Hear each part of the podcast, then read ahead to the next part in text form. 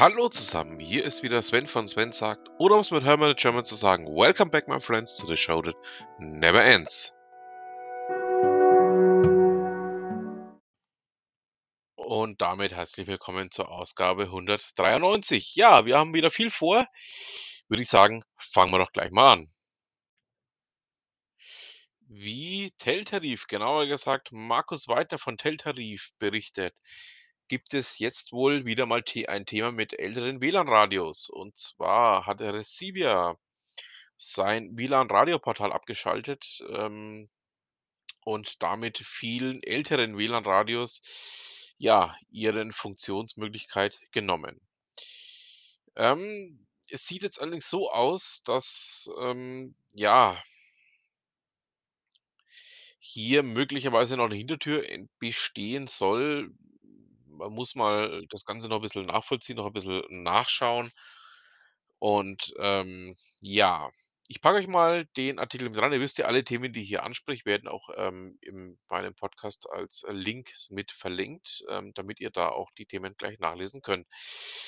Kommen wir gleich mal zum nächsten Thema. Ich hatte es ja in einer meiner letzten Ausgaben schon mal erwähnt, dass ich es ganz gut fände, wenn die Deutsche Glasfaser sich dem Green Fiber Projekt von Telefonica anschließen würde.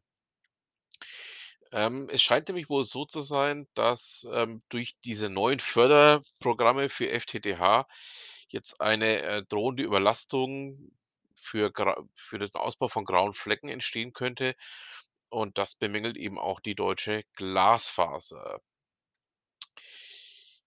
Das wird noch 'n ganz heißes Thema, noch 'n ganz interessantes Thema, weil wir ja auch noch ganz viele weiße Flecken haben, die noch gar nicht in irgendeiner Form ausgebaut worden sind.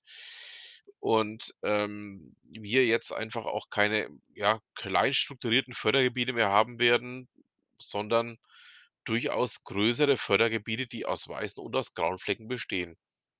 Also, da bleiben wir mal dran. Schauen wir mal, was sich da noch alles ergeben wird. Das ist 'n Thema, was wir uns definitiv die nächsten Monate noch das ein oder andere Mal hier im Podcast anschauen werden. Digital Insight, genauer gesagt Hajo Lücke berichtet darüber, dass, ähm, der Datentraffic von O2, also von der Telefonica, nur eine ja, 'nen Ticken zu wenig war für 'ne historische Schwelle.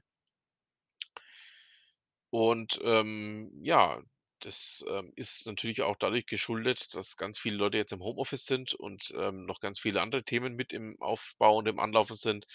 Ja, ähm, wir werden wohl demnächst noch sehr, sehr häufig über dieses Thema, also über irgendwelche neuen Daten ja, Schwellen, die wir überschritten haben, berichten werden.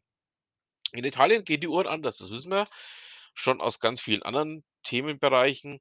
T3N, genauer gesagt Peter äh, Dieter Peterreit von T3N berichtet jetzt darüber, dass, ähm, Google 102.000.000 € Strafe zahlen soll. Es geht um Android Auto.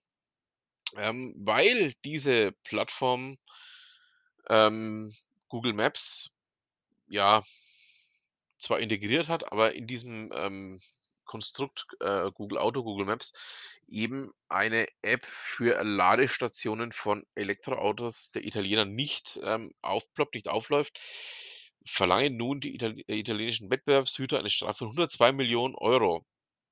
Ähm, ja, wir wissen ja, dort gehen die Uhren 'n bisschen anders. Das ist einfach auch mal wieder eins von diesen Punkten, die damit sehr deutlich hineinspielen.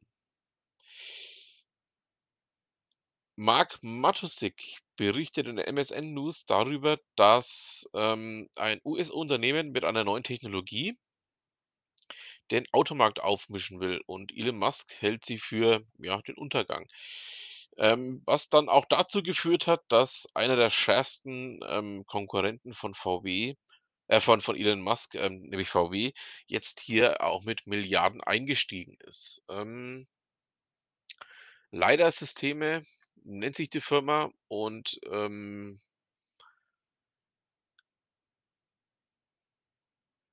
da wird wohl demnächst noch, ähm, mit deren Argo AI, ähm, ja das ein oder andere Thema auf uns aufploppen. Ähm, schauen wir mal, was denn dabei rauskommt. Da bleiben wir auf jeden Fall mal für einige Zeit auch dran. Dann kommen wir mal ganz kurz auch noch zu den Kryptos. Ähm Es war ja in den letzten Tagen auch durchaus so, dass, äh, Dogecoin und Shiba Inu, ähm ja, die eine oder andere, ähm, Wechselreaktion hatten.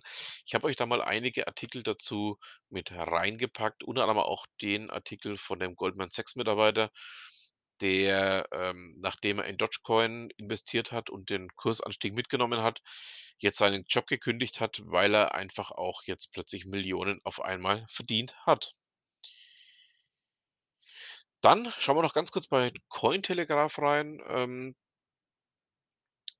in dem, ähm, Jordan Finesev dann noch mal ganz kurz darüber berichtet, eben was denn diese Hunde-Token, ähm, auslösen, beziehungsweise was auch für 'ne Marktkapitalisierung da mittlerweile dahinter steckt. Und, ähm, auch zum Thema Bitcoin wird da noch einiges erklärt. Ja, ähm, Näheres aber zu dem gesamten Themenkonstrukt der, ja, Kryptos natürlich in unserem ähm, in unserer kleinen Dreierrunde mit, ähm, Jürgen, mit Markus und jetzt auch mit dem Rick. Ihr wisst ja, mein äh, kleiner Podcast hier hat einen ganz festen Bestandteil. Wir schauen jetzt zur Ute Mündlein. Ich habe ja einen Blogbeitrag von ihr rausgesucht, in dem es um das Thema Umsatz steigern und die 7 Stellschrauben dazu geht. Ähm, da geht's dann auch um so Themenbereiche wie Sales Funnel und, ähm, ja, die 7 Stellschrauben im Allgemeinen, also sprich Traffic, Opt-ins, äh, Conversation Rate, Average Items per Sale, Average Item Value, Average Transaction per Customer und Profit Margin. Ja, ähm, solltet ihr mal gelesen haben, ähm, wir schreiben nächste Woche 'ne Klassenarbeit dazu. Nein, Spaß beiseite, aber wirklich 'n wichtiges Thema, was man auch durchaus mal, ähm, betrachten kann, auch, ähm, unter dem Gesichtspunkt, ähm, ja, dass es eben nicht nur für den Handel wichtig ist, sondern auch für einige andere Bereiche. So, dann haben wir's auch schon wieder für die Ausgabe. Ich bedanke mich fürs Zuhören, wünsche noch eine schöne Restwoche und was immer Sie machen, machen Sie's gut.